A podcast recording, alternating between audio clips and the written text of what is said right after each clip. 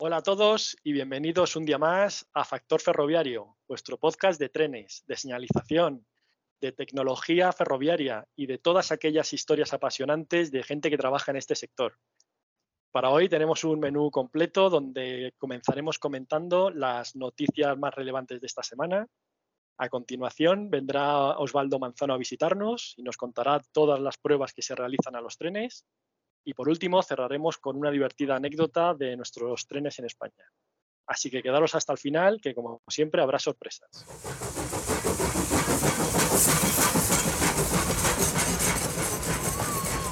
Pues ponemos ya en marcha la vista hacia nuestra sección de noticias. David, ¿qué noticias has seleccionado para comentar hoy? Hola Ángel, hola Laura. Hola. Hola. Hoy traigo una noticia sobre descarrilamientos en Estados Unidos. Y es que desde principio de año se han registrado ya más de una docena de, accidentes. El más llamativo de todos, o el más grave, ocurrió en Ohio, donde un tren con 150 vagones que, transportaban productos químicos descarriló, causando vertidos al, medio ambiente. Pero es que este ni siquiera ha sido el primer accidente que ha habido en Ohio, ya que el 19 de enero ya había habido otro descarrilamiento en la propia Ohio de un tren con 97 vagones.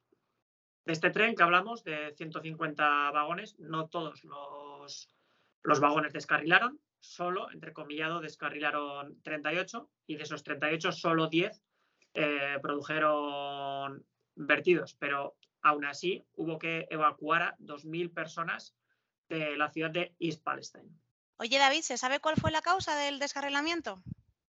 Sí, eh, fue la rotura de un eje. Lo que todavía no tengo claro es si fue pues, por falta de mantenimiento o una rotura súbita o eso no, no lo he encontrado.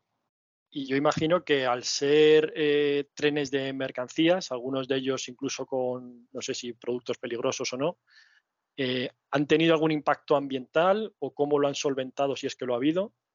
Sí, eh, no sé si lo he comentado al principio de la noticia, pero transportaban sustancias químicas y entonces sí que hubo impacto medioambiental, se analizaron las aguas, se analizaron los aires, se analizó el aire y evacuaron a, a 2.000 personas y luego, claro, hubo que eh, limpiar la zona. Para hicieron unas zanjas, recolectaron todos los, todos los vertidos y lo que hicieron fue una quema controlada de los productos con el consiguiente impacto eh, medioambiental. Y bueno, yo decir que ya eh, los, los, habitantes que fueron evacuados ya han podido volver a sus casas porque se concluyó que, que no había riesgo pero después sí que se reportaron dolores de cabeza, sangrados de nariz, etcétera. Con lo cual, bueno, pues se supone que no era muy grave, pero algo, algo quedaba. Así que nada, esa es la noticia que, os traigo hoy. Muy bien, gracias David. ¿Y qué noticias has elegido para hoy, Laura? Bueno, pues yo eh, os vengo a hablar de la guerra de personal entre las operadoras ferroviarias por falta de maquinistas. La entrada de competencia privada en la red de alta velocidad dispara la demanda de personal formado. La liberalización del transporte ferroviario de pasajeros hasta ahora se ha plasmado en la apertura de la competencia de las líneas de alta velocidad que unen Barcelona y Valencia con Madrid y a la espera de que se unan este año Alicante y Sevilla. Esto, pues lo que ya sabíamos, ha tenido un importante impacto en los pasajeros que han visto cómo los precios de los billetes disminuían y la oferta aumentada, pero la entrada de los nuevos eh, actores al mercado tiene también su reflejo en un problema, y es que faltan maquinistas. Cuando llegó la liberalización del transporte de mercancías y de los tráficos internacionales, eh, ya distintos actores del mercado ferroviario se dieron cuenta y pusieron sus ojos en la formación de los maquinistas como forma de posicionarse ante la competencia. Antiguamente, eh, no sé si lo sabéis, pero los maquinistas se formaban en el ejército y luego esa responsabilidad recayó sobre Renfe, que sigue gestionando su propia Escuela Técnica Profesional de Conducción y Operaciones con ocho sedes repartidas en, toda España. Pero ¿qué pasa? Que cuando llegan los primeros operadores de mercancías y, además el, personal de Renfe empieza a jubilarse, pues eso es insuficiente. Y en, 2010, en 2007 perdón, se elabora una nueva normativa que reguló la creación de centros homologados de formación y llegando a ver hasta 12 centros distintos en España. ¿Qué pasa? Que, al final el, curso de maquinista es una inversión, dura un año en el que estás ocupado a tiempo completo entre la formación del aula y la de la propia vía y aparte de esa duración, ¿qué coste tiene el curso? Pues cuesta unos 20.000 euros. Y, bueno, no solo eso, que ya una vez terminas el curso, eh, tienes que optar a una oferta de empleo público para Renfe. No es que tengas un empleo de manera automática. Y hemos dicho, o has, has dicho, que estaba la escuela de Renfe y que luego otras escuelas también se estaban creando o se habían creado ya. ¿Cuántas personas salen al año con la licencia de maquinista? Pues salen unos 700 eh, maquinistas formados al año. Eh, pero, por ejemplo, Renfe este año va a sacar 450 eh, plazas, con lo cual al final tampoco es que hacer el curso te asegure, te asegure tener una plaza de maquinista.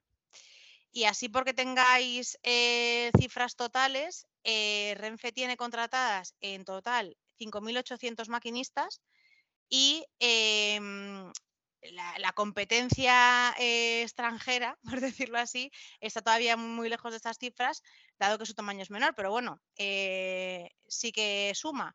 Y mm, porque lo sepáis, Irio cuenta con unas 100 personas y la operadora francesa Ouigo con 40. Y ya es todo lo que os traigo. Muchas gracias, Laura. Yo para hoy he seleccionado una noticia doble que trata sobre los números en cuanto al ferrocarril en el gigante asiático, en China. Hace ya unas semanas que acabó el meses ya el 2022 y han publicado unos datos sobre la construcción de ferrocarriles, de líneas de ferrocarril en China. Pues bien, en el año 2022 China ha construido 4.100 kilómetros de vía nuevos, de los cuales eh, aproximadamente la mitad, algo más de 2.000, son de alta velocidad. Estas cifras, a poco que echéis cuentas de todos los kilómetros de alta velocidad que hay en España, mm, os daréis cuenta la, la, magnitud que tienen, que solamente en un año hayan construido esa cantidad de kilómetros. Y por transformarlo un poco a, a, dinero, para que os suene más familiar, han invertido 100.000 millones, o sea, 100 billones con B de euros en ferrocarril en el año 2022. Es una pasada. Sí que me decías. ¿Cuántos kilómetros hay en total en, China? Pues en total, contando lo del 2022, hay 155.000 kilómetros de vía, de los cuales 42.000 son de alta velocidad. No sé si se puede comparar incluso a nivel Europa completo. Y es muy curioso porque eh, una de las líneas nuevas que han hecho en este año 2022 eh, transcurre en paralelo a otra línea ya existente. La línea que ya existía eh, estaba limitada a 80 kilómetros hora y en lugar de actualizar esa línea, de ponerle un nuevo sistema de señalización que aumentara la capacidad y le aportara los nuevos avances tecnológicos en materia ferroviaria, lo que hacen es decir, bueno, pues construyo otra al lado. Son dos líneas más o menos paralelas de 1.000 kilómetros, con la diferencia de que la antigua va a 80 kilómetros por hora y la nueva va a 160 kilómetros por hora. Como si no costase. Como si no costase. Han empleado 33.000 personas en hacer esta línea. Y es una que ya existía. Simplemente han hecho otra al lado que va más rápido. Así, así funcionan. Si alguien tiene curiosidad, va entre las ciudades de Chengdu y Kunming. Y luego, a su vez, eh, han publicado también las cifras de lo que esperan construir en el próximo, bueno, en este ya 2023. Para el 2023 se espera construir 3.000 kilómetros de línea ferroviaria en China, de los cuales 2.500 son de alta velocidad. Prácticamente todo lo que se va a construir este año es alta velocidad en China. Y toda esta alta inversión al final viene motivada porque eh, hasta ahora, con las medidas por el COVID-19 que había en China, tan solo había 1.600 millones de pasajeros, de usuarios del tren al año, tan solo. Y ahora, una vez que se han levantado estas restricciones, se espera que el número llegue hasta los 2.700 millones de pasajeros. Es una auténtica barbaridad. Si miramos en mercancías, esperan mover en el 2023 4.000 millones de toneladas. Y todo esto les va a repercutir en un beneficio de 112.000 millones de euros, que son 112 billones con B de euros. Realmente las cifras allí son a otra escala. Billones americanos, ¿no? sí, sí, claro, billones en americano. ¿Y China solo construye en su país o, planea construir también en el extranjero? Bueno, pues la mayor parte realmente es dentro de China, ya que tienen espacio de sobra para construir, pero como dos casos curiosos, tienen una línea que va entre China e Indonesia, con lo cual es la primera línea, bueno, no sé si es la primera, pero por lo menos es una línea transfronteriza entre dos países en China e Indonesia. Y también, como caso curioso, están construyendo una línea en Europa entre Belgrado y Budapest, con lo cual van a unir eh, Serbia y Hungría. O sea, ya les tenemos aquí en Europa. Y eso es todo en cuanto a las noticias que hemos elegido para esta semana, pero seguro que nos hemos dejado cositas en el tintero. Así que muy rápido, David, ¿qué otros titulares hay? Pues muy rápidamente, eh, noticias sobre la combinación de ferrocarril y turismo. Eh, las tres relacionadas con el tema, Parados y Renfe ofertarán conjuntamente paquetes con viaje de tren y alojamiento. Victoria y Álava firman un convenio para promocionarse como destino de turismo y de industria.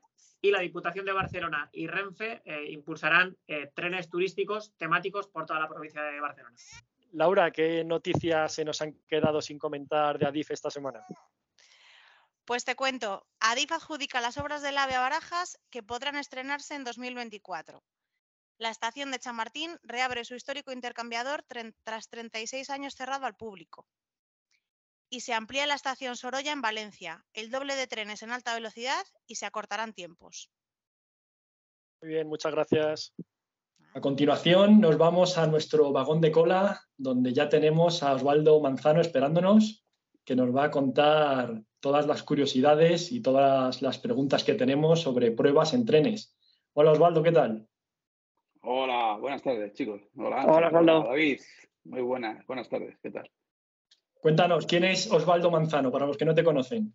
Bueno, pues para un montón de gente que no me conoce y que y que me conocerán a partir de ahora. Y con esto, pues me llamo Osvaldo Manzano, eh, soy, soy de Madrid, eh, soy ingeniero técnico industrial eh, en especialidad de, electricidad y máquinas eléctricas.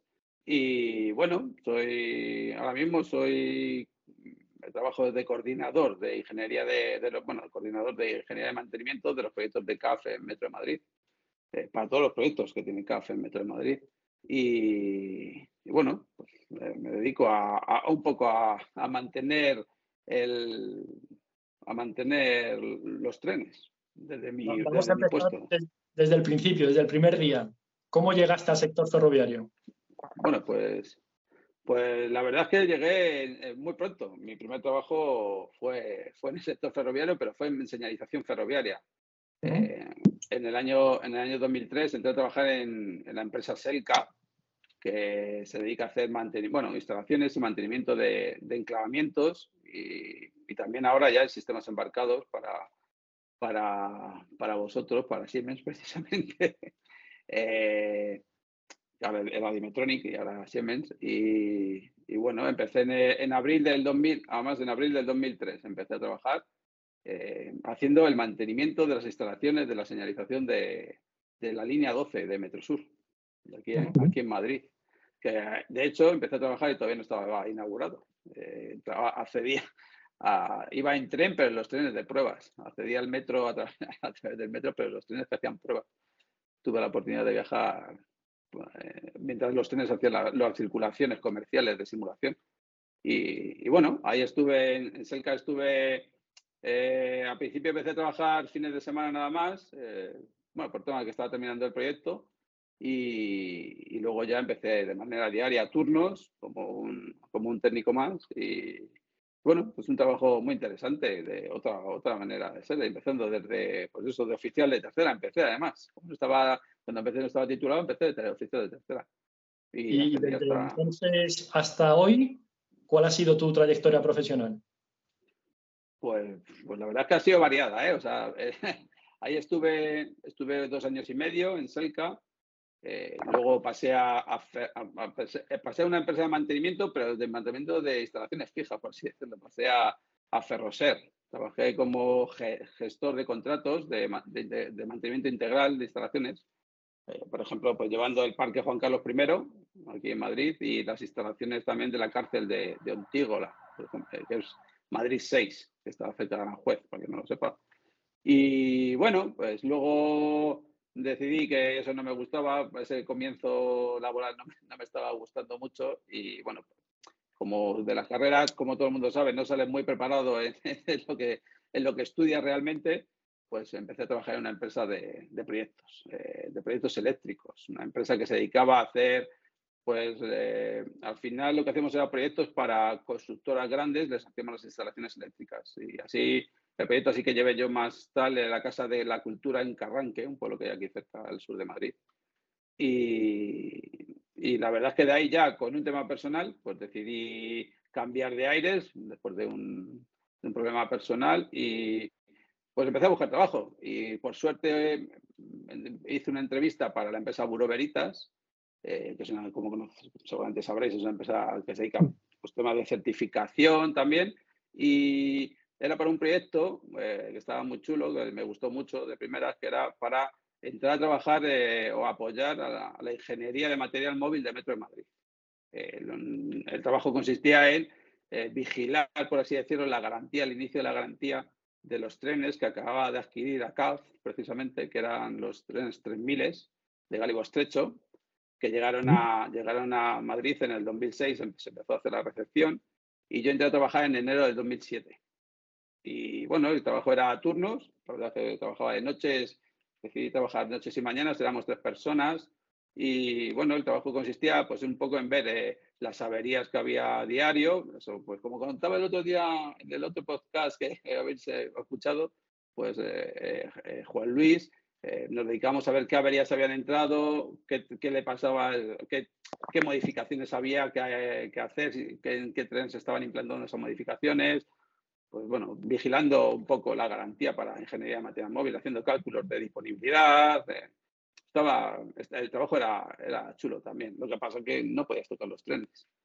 Y, en abril del 2008, pues eh, me ofreció la posibilidad de, pasar a, realizar pruebas. Necesitaban, eh, en, en, CAP varios ingenieros para hacer puesta en marcha de, de varios trenes que, habían, que, se, estaban, que estaban saliendo de fábrica.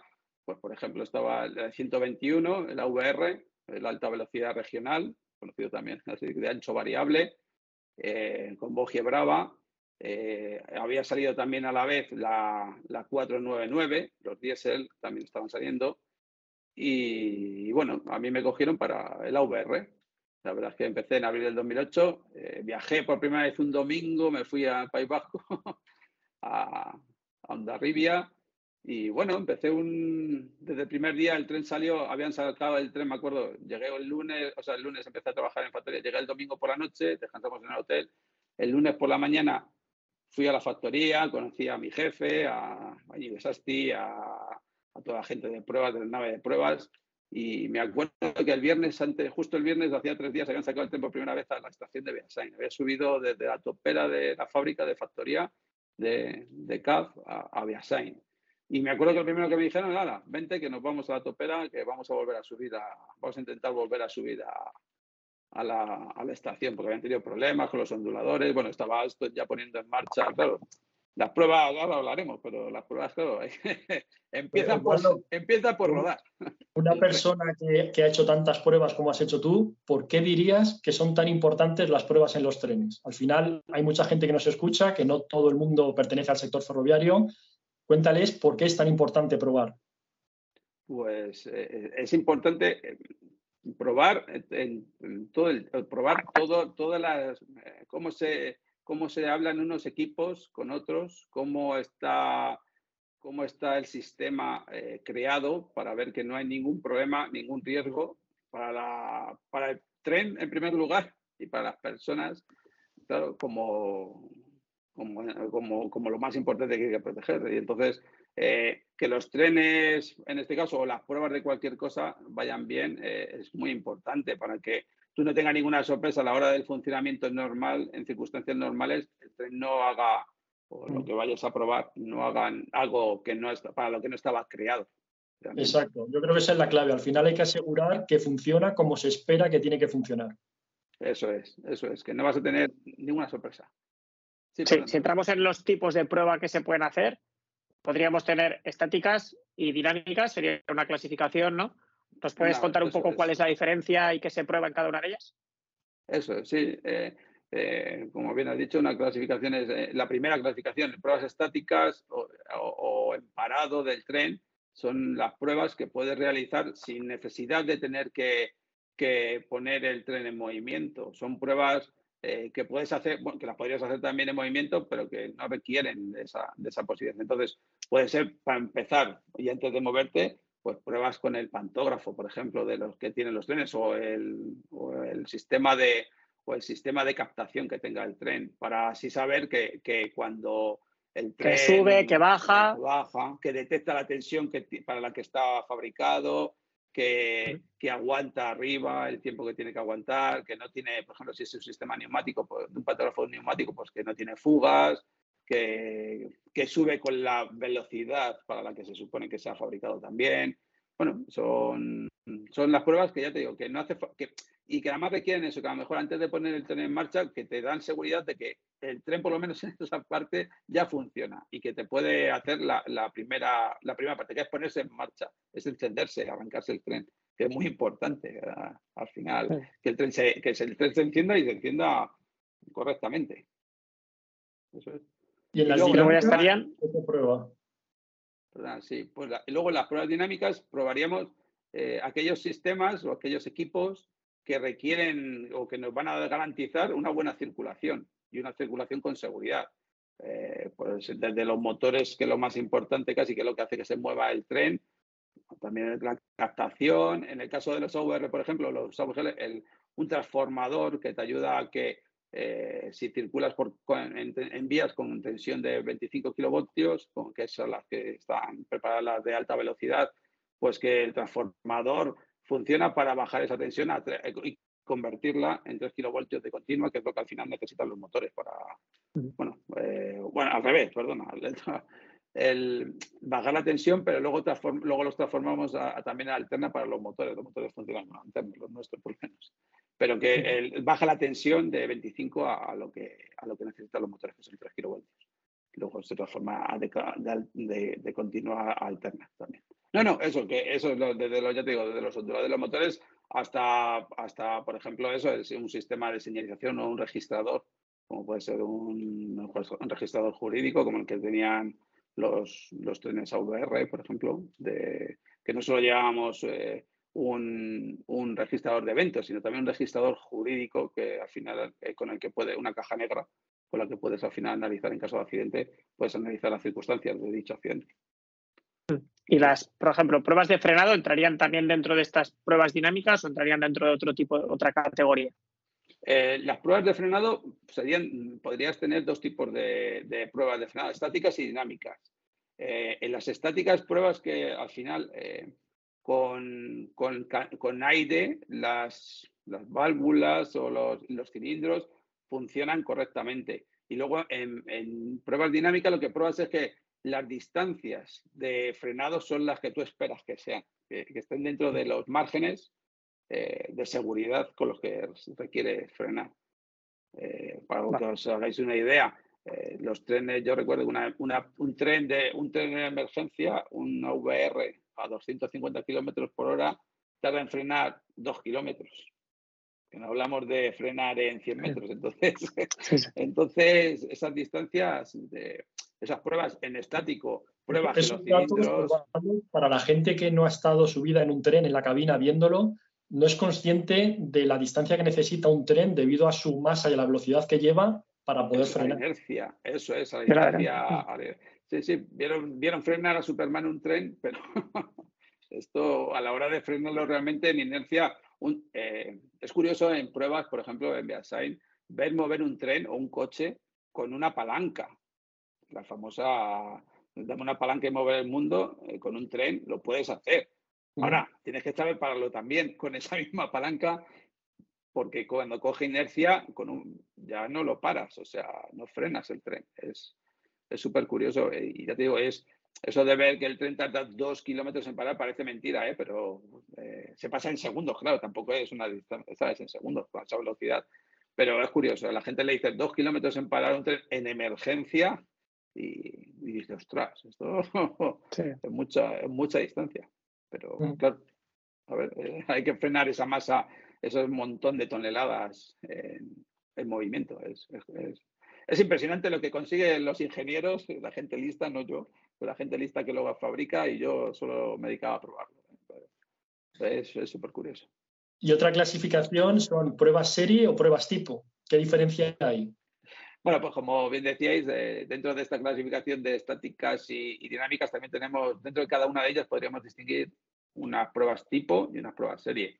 Eh, las pruebas tipo son aquellas que, se realizan a un determinado número de equipos o, unidades o, sistemas eh, al que se le hace una prueba, unas pruebas eh, como más específicas y más, mm, más rigurosas para, comprobar un funcionamiento, eh, el funcionamiento correcto o el funcionamiento eh, de una manera más rigurosa. Y luego las pruebas serie eh, son las pruebas que se realizan a todos los, a todos los elementos que tú fabricas, bien sea un tren o, o cualquier cosa que fabriques, pero en nuestro caso los trenes, se le hacía a todos los trenes para ver que cada tren funciona de la manera que se espera. En esto que os decía de la, o como bien hablábamos antes, eh, las pruebas dinámicas, pues las pruebas tipo requerían, por ejemplo, realizar con un determinado número de trenes unas frenadas, a lo mejor más cantidad de frenadas.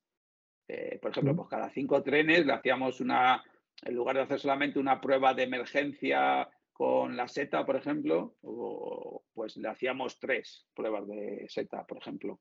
Eh, eh, por, explicarlo un poquito más, ¿qué es una prueba con seta? Ah, ah, bueno, es verdad, la seta, la seta de emergencia, el pulsador de, es el pulsador de, el pulsador de emergencia en las máquinas, ¿no? Este botón rojo que todos vemos en un dispositivo, en un sistema, por ejemplo, en, un, en la puerta de tu garaje o en un, en un sistema de elevación, eh, pues los trenes disponen de, un, de varios sistemas de emergencia, pues de varias palancas, o, pero el pulsador este es una famosa seta que es muy ancho, rojo puesto en el pupitre y que lo que hace es liberar el aire directamente a la atmósfera, saca el aire de, de, freno directamente lo libera a la atmósfera para un escape mayor y, que se aplique emergencia o freno neumático inmediato. Entonces, es la famosa, eso, es la parada de emergencia. O sea, al final es un, un pulsador que, no hace falta que el maquinista suelte el pedal de freno o tire de una palanca, directamente se pulsa la seta y,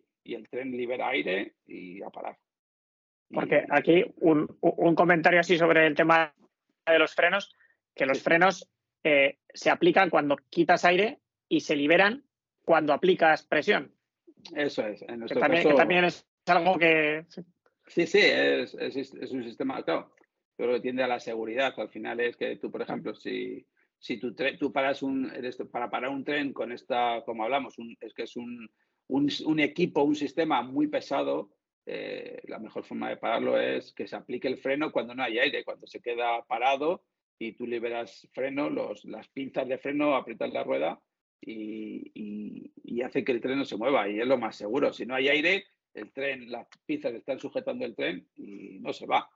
Dale. Sí, que, al final el principio, por así decirlo, mirando el tema de la seguridad, es, tú tienes la tubería donde va el aire, si se rompe la tubería y tú tienes que depender en que le llegue aire para aplicar el freno, pues está roto la tubería, no tienes aire y no tienes freno. Por eso el principio de si aplico aire, hay, eh, no tengo el freno y si pierdo el aire, entonces aplico el freno. Entonces, en caso de que se me rompa la tubería, caso de seguridad, eh, tren parado.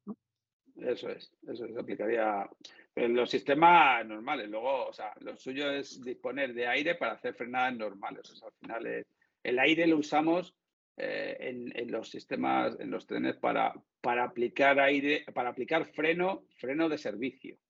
Eh, luego el freno de emergencia es eso, es liberar la tubería al aire.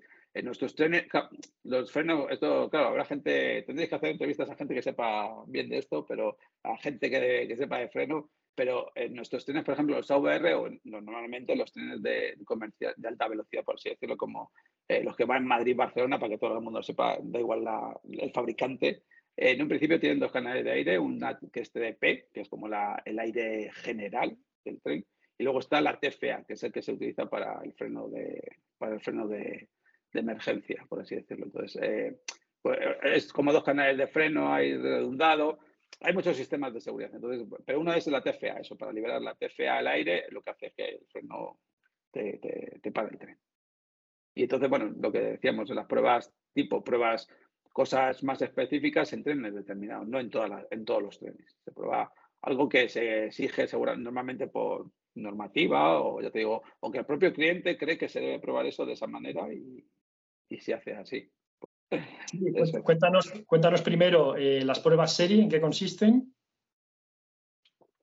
Pues las pruebas serie, ah, bueno, es verdad, no he hablado sobre los tipos. Las pruebas serie, te digo, como son, suelen ser eso, pruebas en las que hacemos a, todo, a todos los trenes. Son eh, pruebas recogidas en protocolos, que no hemos hablado de los protocolos. Eh, los protocolos al final es un guion, un checklist a, a, cumplimentar eh, cuando realizas la prueba, que todos los pasos que vas siguiendo se van cumpliendo y, vas validando cada parte de, este protocolo.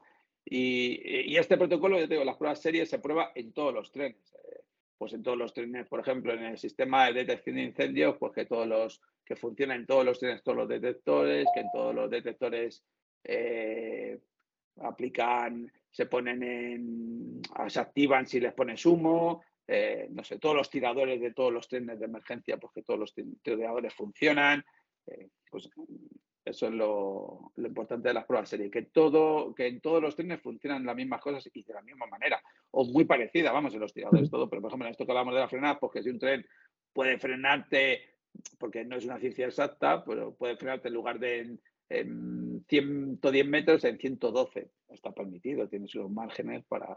Porque no todos los trenes están calibrados a la misma. Porque como todo está fabricado por el ser humano, todo tiende a, tener un, un, poco de tolerancia. No es, perfecto todo, entonces tienes las tolerancias. Pero pruebas que en todos los trenes, las pruebas serias que en todos los trenes todo funciona de la misma manera. Más o menos igual. Y has nombrado antes el protocolo de pruebas. ¿Quién se encarga de definir estas especificaciones? Pues eh, en un principio eso se encarga normalmente eh, la parte de, eh, vienen algunos vienen por normativa, te obligan a depender del sistema que vayas a probar. Ese sistema en, determinadas instalaciones te exige unas pruebas y otras pruebas las exige el propio cliente porque quiere probar un determinado sistema de una determinada forma y las suele crear, en ese caso, las suele crear eh, oficina técnica, se llama la oficina técnica, que son los, expertos en cada uno de los sistemas, y te suele dar eh, los pasos a seguir para probar de una determinada forma una determinada cosa. Entonces, eh, estos protocolos ya vienen marcados. Nosotros en pruebas, por ejemplo, no solemos modificar protocolos, a no ser que veamos que el sistema funciona de una manera diferente a lo que se ha especificado por alguna cualquier razón y habría que cambiar el protocolo en sí, pero la prueba como tal no, cambiamos a lo mejor la forma de hacerlo o, los pasos a seguir no son los que marcaba el protocolo. Por ejemplo, habría que hacer primero una prueba de una cosa para luego poder hacer la otra. Pero los protocolos suelen venir marcados de oficina técnica, de las personas que saben, de los que desarrollan el producto y que saben que va, cómo va a funcionar y cómo debe responder ante determinadas circunstancias. Y hablabas que algunas de las pruebas vienen marcadas por normativa, en diferencia con estas que vienen marcadas por el cliente. ¿Nos podrías poner un par de ejemplos de qué puede venir marcado por normativa y qué puede ser pedido por el cliente? Pues, por ejemplo, eh, por normativa, en el caso, por ejemplo, de los registradores de, los registradores de, prueba, por ejemplo, los registradores de, seguridad, las cajas negras que hablamos en los JRU, los registradores jurídicos, pues por ejemplo, por normativa, pues viene que deben grabar un determinado número de minutos de, una vez que sea el tren, por ejemplo, ha perdido velocidad o ha, pasado a tener velocidad cero, debe grabar durante unos minutos la cabina, debe registrar unos determinados valores y, y eso, por ejemplo, viene determinado por el, por, por, normativa internacional, porque el registrador, como es un, algo jurídico, como dice la palabra, un JRU famoso que se llama, un Juridic Register Unit, pues al final eso viene por normativa. Y por ejemplo, que, pues, que se quiera probar que registra eh, a que esté preparado, como está están preparados para recibir determinada, ese mismo registrador puede estar, eh, puede estar preparado para recibir señales diferentes, pues por ejemplo, registrar si quieres que, que las puertas queden registradas en el registrador, si se ha activado o no la señal de puertas, de apertura o cierre, eso, eso puede venir determinado por el cliente y no, no necesariamente por la, por, normativa. normativa. Eso es. Eso es. Como ejemplo, o, pues, si quieres. Sí, sí, muy buen ejemplo. Osvaldo, vamos a intentar trasladar a nuestros oyentes a una cabina de un tren durante un día de pruebas. Entonces, desde que llegas un día a las pruebas hasta que termina ese día, ¿qué proceso se sigue? ¿Qué personas intervienen? ¿En qué consiste ese paso a paso? Bueno, pues la verdad es que eh, son días completos. Un día de pruebas suelen ser días muy intensos y, largos, muy intensos y largos. Eh, bueno, pues eh, un día de pruebas es arrancar el tren por la mañana temprano, ver que, que, el tren hace aire, que los equipos se despiertan de haber estado una noche, por ejemplo, de frío. ya sabemos cómo es el frío, el calor afecta a los equipos electrónicos, entonces pues ver que todo, todo lo que los sistemas de seguridad funcionan bien, entonces, luego viene el maquinista, por ejemplo, que es la persona que va a desplazar el tren, porque las pruebas no las hacíamos nosotros eh, manejando el tren nosotros, aunque supiéramos cómo funciona el tren, no estamos habilitados para ello. Entonces, eh, en nuestro caso, por ejemplo, pues desde, desde Renfe, Integria, se mandaba un maquinista eh, habilitado en las vías a las que íbamos a circular, bien sea de ancho nacional o, bien de AVE, y eh, venía al tren, ponía el tren a, disposición, eh, o lo habilitaba, lo daba útil, por así decirlo, eh, hacían una especie de repaso general del tren, pues vea que teníamos todas las puertas habilitadas, los peldaños funcionaban, tiene freno, los pantógrafos, ambos pantógrafos funcionaban, por ejemplo, porque no puedes circular sin dos pantógrafos. En España no se permite la circulación, al menos en vía eléctrica o de o de tracción eléctrica sin, con un solo pantógrafo de base. Si lo pierdes durante el camino, pues mala suerte, si te avería, pero no puedes salir de base sin él, por ejemplo. Entonces, se subió el maquinista, venía el jefe de pruebas, que es la persona que se dedica a, a conseguirnos que la circulación sea fluida, por así decirlo. Habla con el puesto de mando, eh, el puesto de mando al final es el que te permite o no la circulación, que tú tienes contratado, que esto se contrataba con tiempo, y pides, reservas tu vía, el tramo de vía en el que vas a hacer las pruebas para que todo el mundo esté avisado, otros trenes que van a circular en tu, en tu dirección contraria sepan que vas, a, que vas por ahí, o en la misma dirección, que sepan que estás por ahí. Entonces, todo esto entraba, el jefe de pruebas es el que se dedicaba a establecer esa comunicación y a darnos seguridad de circulación. Y luego venía la persona de, que nos daba certificación, por así decirlo, a esas pruebas, que, presenciaba esas pruebas y daba validez a dichas pruebas, que al final eran los ingenieros de, de, de, INECO, en este caso con nosotros, la, la, empresa contratada para certificar que esas pruebas se realizaban correctamente y todo funcionaba como, como se esperaba, que también son conocedores de, esas, de esos protocolos y esas pruebas, esos diferentes tipos de pruebas.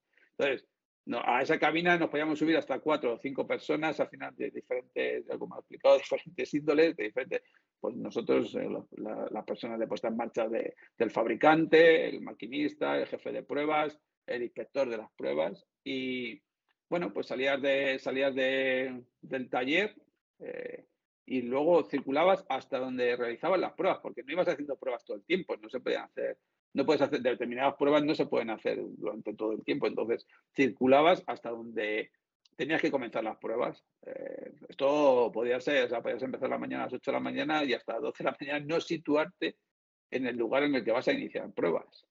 Eh, una vez que llegabas allí, el jefe de pruebas eh, bloquea vía, por así decirlo, avisa al puesto de mando de que queremos hacer pruebas, que necesitamos el tramo útil para nosotros, porque vamos a realizar, pues, además, dependiendo de las pruebas que fuéramos a realizar, pues necesitamos más tramo de vía o menos. Como esto que comentaba, si vamos a hacer frenadas, pues al final necesita más tramo de vía, más kilómetros de distancia con el del tren de delante y el tren de detrás para circular con seguridad y hacer las pruebas con seguridad. Entonces, el jefe de pruebas pedía bloqueo, cuando nos concedían el bloqueo, pues allí a que íbamos. Eh, el maquinista pues nos hacía eh, el, colocar el tren a la velocidad, en las circunstancias que requeríamos.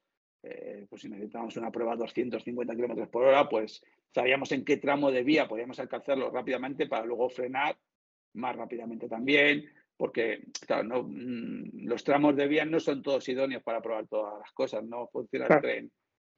Tienes que ir a buscar los tramos en los que tú esperas que, el tren vaya a reaccionar como tiene que reaccionar, porque luego otras circunstancias no, se requieren. Entonces, eh, circulábamos, frenábamos y si todo iba bien, si todo iba bien, eh, bueno, pues al final del día, eso de las 6 de la tarde o así, había dado por concluida una prueba, que no quiere decir que hayas ah, que en un día solventaras todas las pruebas del tren. O sea, un determinado protocolo o una parte del protocolo rellenabas en ese momento. Y decías, bueno, pues parece que ha funcionado bien ahora.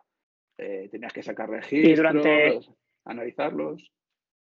¿Durante cuánto tiempo se pueden extender estas pruebas para la puesta en marcha de un tren? Pues mira, eh, yo entré a trabajar eso, como os decía al principio de, este, de esta entrevista, a, eso de entré en abril del el 8 de abril del, 2000, del 2008 y me acuerdo que el tren 1 de AVR estuvo de pruebas, pues seis meses estuvo de pruebas, entre pruebas tipo y pruebas serie. Seis meses andaría. Yo no estuve en ¿Seis meses porque todos los días. casi todos los días, no, porque los trenes es un, es un un sistema, el tren en sí es un sistema complicado, por eso, porque tiene, no, no puedes, eh, no, no te permite el poder hacer todas las pruebas de seguidas, porque tienes que preparar el tren. Para ello, por ejemplo, las pruebas tipo, como hablábamos antes, requieren, por ejemplo, el probar con vía el antibloqueo, el sistema de antibloqueo de una manera determinada. Entonces, por, ejemplo, para eso tienes que echar jabón.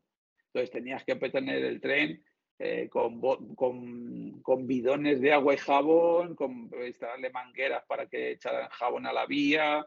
Eh, entonces, eh, no podías hacerlo eso en un rato. O, por ejemplo, tenías que ir a, con peso, tenías que lastrar el tren porque requiere, hay pruebas tipo determinadas que te requieren lastrar un tren y hacer pruebas con el tren lastrado. Que el tren lastrado significa no en tara o el tren en vacío, sino el tren con peso ya para el que está preparado de soportar pues eh, llevarlo a un determinado sitio y hacerle pruebas. Entonces, cargarlo de arena o de, o de chatarra para luego, para que hiciera peso y todo eso, eso no se hace en un rato, ¿no? Eso eh. se, además los tramos de vía, pues si teníamos que, eh, por ejemplo, nuestros trenes AVR, como os he dicho antes, bueno, no conoceréis seguramente mucha gente, pero son bitensión, entonces, y tienen ese cambio de ancho de bogie brava, hacen cambio de ancho tanto de vía como de, tensión. Entonces, para las pruebas en vía de tipo de 25, pues teníamos que salir en tramo de, por ejemplo, de Madrid-Barcelona, necesitamos una vía AB de ancho internacional,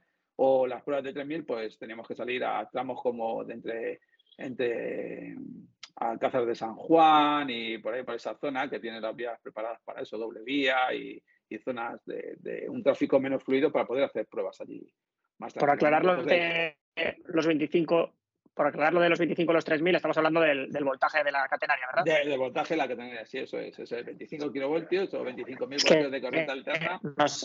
Nos, ha llegado, nos ha llegado feedback, nos ha llegado feedback que damos muchas cosas por sentadas como si todo el mundo las entendiera eh, y tenemos que ir aquí explicando cada cosita. Eso es, eso es. Yo hablo, fíjate que eh, cuando entré en, en esos 25 kilovoltios hablaban tal y yo no había visto, o sea, realmente yo siempre había visto el metro de Madrid y era a 1500 voltios de corriente continua o 600 voltios de corriente continua. Y en Beasain tienen vías preparadas para, bueno, tienen ahí una, un transformador, que una instalación eléctrica con un transformador que te permite 600 mm, voltios de corriente continua. Y es verdad que yo doy por sentado que yo digo 600 voltios y todo el mundo sabe que es de continua. No, no, eh, tengo que decirlo, 25 kilovoltios es el ancho internacional o los trenes eh, que circulan en ancho internacional suelen circular en España, en España porque luego salimos fuera de España y tenemos otras tensiones para ancho internacional, pero en España la tensión eléctrica de catenaria son 25 kilovoltios y para ancho Renfe o ancho nacional que llamamos, el ancho nacional que es el ancho ancho, ese son 3.000 o 3 kilovoltios de corriente continua. perdón. Y entonces, estas pruebas, ya te digo, como eran de un lado, de otro, tenías que hacer en un sitio, en otro, era, al principio eran costosas. Luego, avanzada la serie, eh, por ejemplo, conseguíamos ir optimizando, haciendo un poquito ahí de procesos, de, mejora de procesos y todo eso, eh, pues conseguíamos hacer las pruebas, por ejemplo, en, ancho Renfe, en 3, en kilovoltios de corriente continua, a lo mejor en tres días habíamos acabado todas las pruebas. Éramos capaces de, tener las pruebas, las pruebas serias. Te digo que las pruebas tipo requieren más preparación, unas determinadas circunstancias y son más, más largas. Pero una vez que avanza la serie y lo tienes todo optimizado, optimizas, eh, en unas pruebas, por ejemplo, determinadas una cantidad de pruebas así que para que no requiera salir a través de la vía, en tres días te las habías quitado saliendo por ahí de, pero de seguido, ¿eh? ¿no? trabajando de 8 de la mañana a 8 de la tarde, tres días seguidos, porque si no, no te daba tiempo. Pero, más, o menos ese tiempo.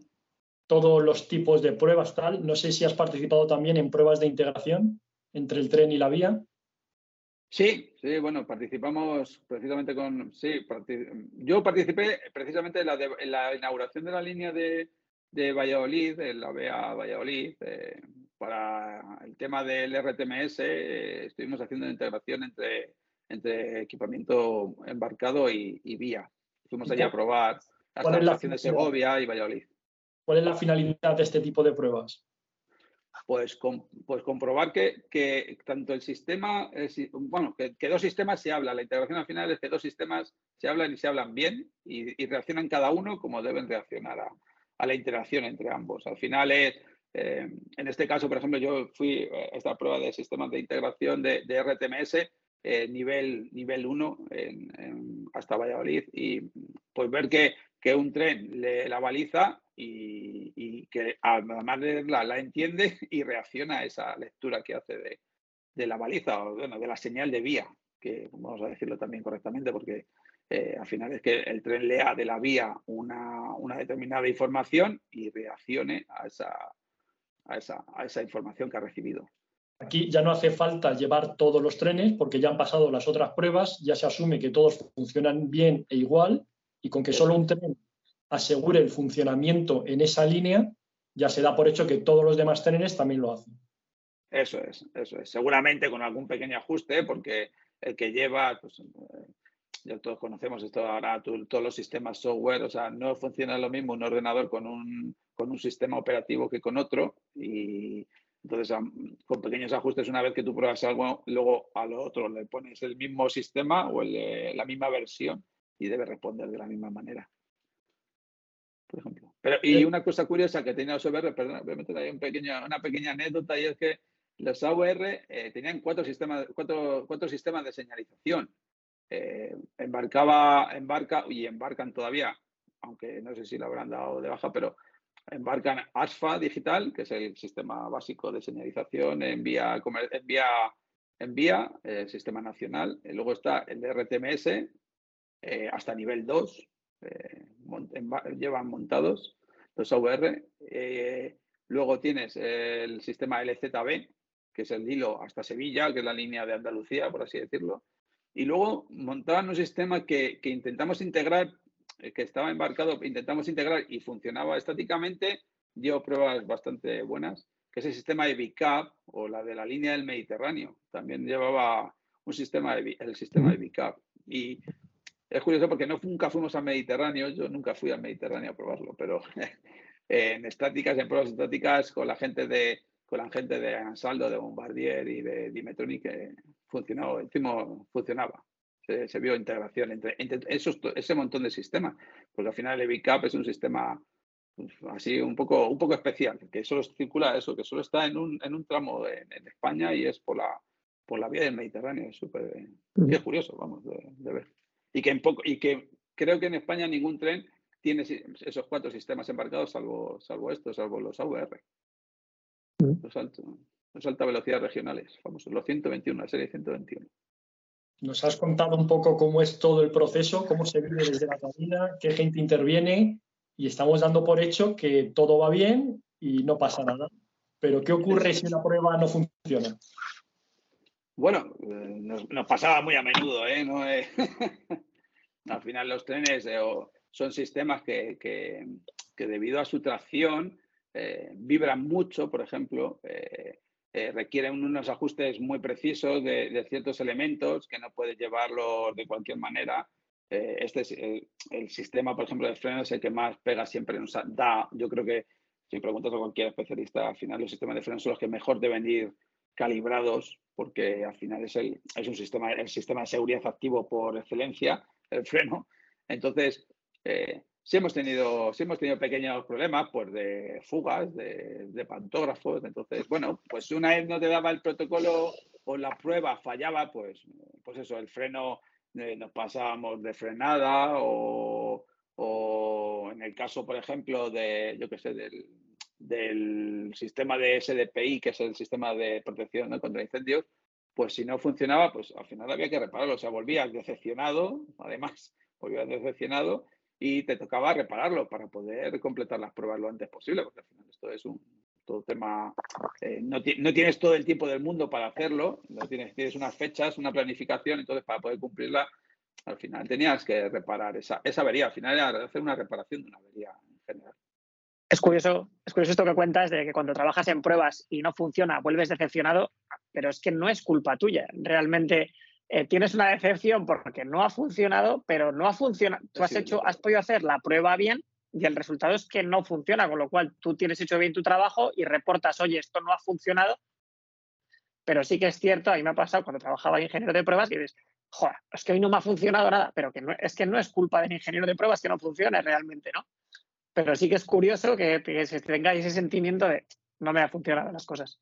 Eso es, sí, sí, sí, así es, porque pones tu empeño para hacer una cosa, para que esto, para que se lleve a cabo la tarea y, cuando, bueno, te, pasa en todos los trabajos ahora, pero en pruebas es algo curioso porque es como más, es una decepción mayor, porque parece como que esperas una cosa, estás ansiando, esperas, esperas una cosa que vaya a pasar y de repente no pasa y te, te queda plof, o sea, te quedas de repente y dices, pues no, no, hemos leído esa baliza o, o, no ha frenado el tren, ¿sabes? O le hemos dado freno, ya tarda en frenar tres segundos más de lo que debería frenar. Eso uno, ¿sabe? Entonces dice, ¿qué ha pasado?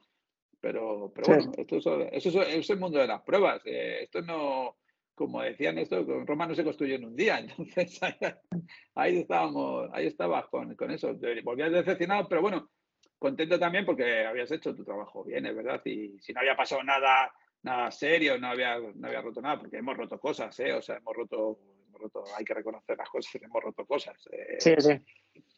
El que trastea rompe, es que no.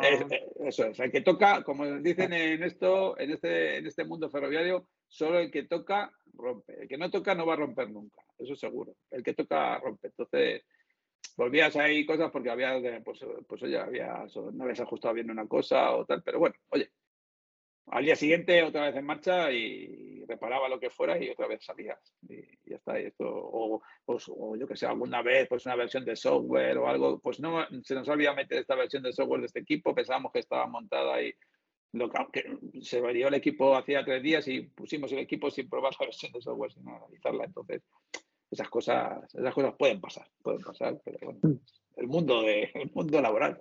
Esto, yo, recuerdo una vez que no habían actualizado el diámetro de la rueda, entonces fue fallando por odometría continuamente y no se pudo probar absolutamente nada porque fallaba continuamente. Por ejemplo, por ejemplo, ¿no te acuerdas, de esas cosas que es, pues el tren ha, el tren ha pasado por tornos, ha habido que tornear por algún plano, alguna cosa, y, no pones el, no pones el diámetro de rueda en todos los sitios que tienes que ponerlo porque piensas que, bueno, pues este lo lee del MVB, MVB, perdón, es un sistema de, comunicación interno del tren, eh, o, entonces, claro, ves que, ves que tú lo pones en, en, uno, pero se te olvida poner otro porque, bueno, pues esto de las prisas o, o lo que os digo, cargas una versión de software en uno y te has olvidado de cargarlo en el siguiente. Y, y, nos, ha, y, nos, ha, pasado. Nos ha pasado. Bueno, Osvaldo, nos estamos quedando sin tiempo, así que antes de terminar, las últimas dos preguntas. Cuéntanos, ¿qué es lo que más te gusta de tu trabajo? Pues de mi trabajo, ahora, ahora o el que, el que hacía, el que hacía. En general. En general, me gusta la interacción con la gente. O sea, tengo, tengo la suerte de en pruebas se conoce mucha gente, se, se convive con mucha gente, eh, se colabora con mucha gente. Y, y, ahora donde estoy ahora mismo, igual, el, estar cerca de, cerca de las personas, tanto de los. Yo trabajo, tengo la suerte de trabajar en un taller en un taller de, por así, de mantenimiento, en un depósito de Metro de Madrid, aquí en Villaverde, eh, en el depósito 13 de Metro de Madrid, con nuestros trenes 3000 de CAP y, y tengo la suerte de tener eh, tanto la gente de taller como la gente de, oficina, eh, los compradores, por ejemplo, la gente que se dedica a comprar el tren, a los que programan las revisiones que nosotros ponemos en un plan de mantenimiento. Hay alguien que dice, pues este tren tiene que entrar en tal fecha, en tal momento. pues todo eso es lo que me llevo, el, estar, el conocer muchas cosas, mm. así, no saber, la pena es no saber de nada, pero, pero conocer muchas cosas. no eres el primero que nos dice que lo que más le gusta es el trato con la gente. Sí, sí, yo creo que, yo, bueno, también de mi manera puede ser de ser, ¿eh? pero sí, yo creo que el estar con la, en contacto con la gente al final te hace ver las cosas de una manera que no lo ves si no estás en contacto con la gente. Sí, claro. Y ya, por último, eh, tener eres, ¿Actualmente eres usuario asiduo del tren? Pues lo intento ser, sí, sí, sí. A mis hijos les gusta mucho el cercanía, nuestro cercanía, nuestro cifia, les, gusta montar en tren mucho y sí, sí. Intento, intento en cuanto a Madrid hay que subir en tren. A Madrid ya hay que subir en tren, el vehículo ya está. sí, sí, hay que subir en tren. Es cómodo, es rápido, es un sistema rápido, es eficiente. Sí, sí aunque haya averías, de, haya averías, pero al final todo se resuelve. Muy bien, Osvaldo, pues muchas gracias por habernos acompañado en este capítulo de Factor Ferroviario. Nos has dado una imagen de cómo es un día de prueba, nos has explicado los distintos tipos de pruebas que hay. Así que encantado de haberte tenido con nosotros y ya eres uno más de nuestro club de socios de Factor Ferroviario. Pues os agradezco mucho la entrevista Gracias por, vuestro interés en mi persona y, en lo que hacemos. Y nada, muchas gracias a vosotros. Encantado de. muchas gracias a ti, Osvaldo. Lo que queráis. Gracias. Gracias, David. Gracias, Ángel. Y nos vamos a nuestra sección Ancho Ibérico, donde comentamos una anécdota de la historia del ferrocarril, en este caso en España. Pues sí, os cuento que el 12 de julio de 1972 inicia su servicio el primer tren TECO, tren expreso de contenedores entre Madrid y Barcelona, iniciándose así el transporte moderno de, mercancías. La irrupción del contenedor en el transporte de mercancías supuso una auténtica revolución de esta actividad económica que Renfe no dejó escapar. En 1969 comenzó a utilizar los contenedores con regularidad para el transporte de naranjas y tras un complejo proceso organizativo puso en explotación en julio del 72 el primer tren teco. En 1976 consolidó la recién creada red TECO, con la que logró comunicar entre sí a los cuatro extremos peninsulares. Gracias al plan de containerización del 72 al 75 hubo un crecimiento vertiginoso de este tipo de transportes de mercancías, ya que se pasó de dos trenes diarios en el 72 a 24 en el 76. En los años posteriores, entre 1975 y el 95, se pasó de mover 390 millones de toneladas por kilómetro a mover 3.095, lo cual comportó un gran desarrollo de los tráficos internacionales. En definitiva, con el primer TECO Renfe se estableció una línea de trabajo caracterizada por su especialización en un mercado de mercancías donde el contenedor se ha ido convirtiendo en su principal activo. Muy bien, muchas gracias Laura y gracias a todos por habernos acompañado un día más en el podcast de Factor Ferroviario. Esperamos que os haya entretenido, os haya gustado, hayáis aprendido un poquito. Y como siempre, para hoy tenemos dos mensajes que daros. Lo primero, hemos visto que solamente el 25% de la gente que nos ve está suscrita, así que por aquí abajo saldrá un botón de suscribirse. Apretadlo, que, que es gratis, y ya estaríais suscritos. Y segundo, queremos que compartáis eh, el podcast en todas vuestras redes. Al final queremos llegar al máximo número de personas posible para que compartamos toda la información y hagamos una comunidad. Para eso, eh, los que mejor nos podéis ayudar sois vosotros. Así que darle al like, compartirlo y que corra la voz. Como hemos dicho, muchas gracias y hasta la próxima. Que no es la anécdota dedicada a la mujer del ferrocarril. Venga, pues repetimos. Improvisar. O sea, no me lo puedo creer. Ángel se está, se está relamiendo ahora. ¿Y qué costes? me alegra que me haga esa pregunta. Creo que me lo estoy inventando. Creo que es mentira. Pero. Ahí entrarían también.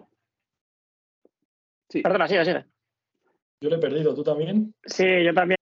Osvaldo, Osvaldo, te hemos perdido. pero yo a vosotros. no sé quién ha sido a quién. Y no te vemos, de hecho, no hay cámara. Ah, yo ahora sí que, yo sí que lo veo. Mira, voy a quitar la cámara ahora, a ver si se termina recuperando. no, yo ahora no te veo. cámara, claro. Ahora. Ahora, ahora sí. Y luego cortamos todo esto. Como te lo vuelvo a decir, o lo vuelvo a repetir, yo creo. sí, sí. Tú y yo estamos en sintonía, David, no sé, nos Sí, sí, sí, la culpa es de Ángel. Ahora vuelves, Ángel. Es que me han llamado. Pues si vamos a tener tomas falsas aquí para aburrir.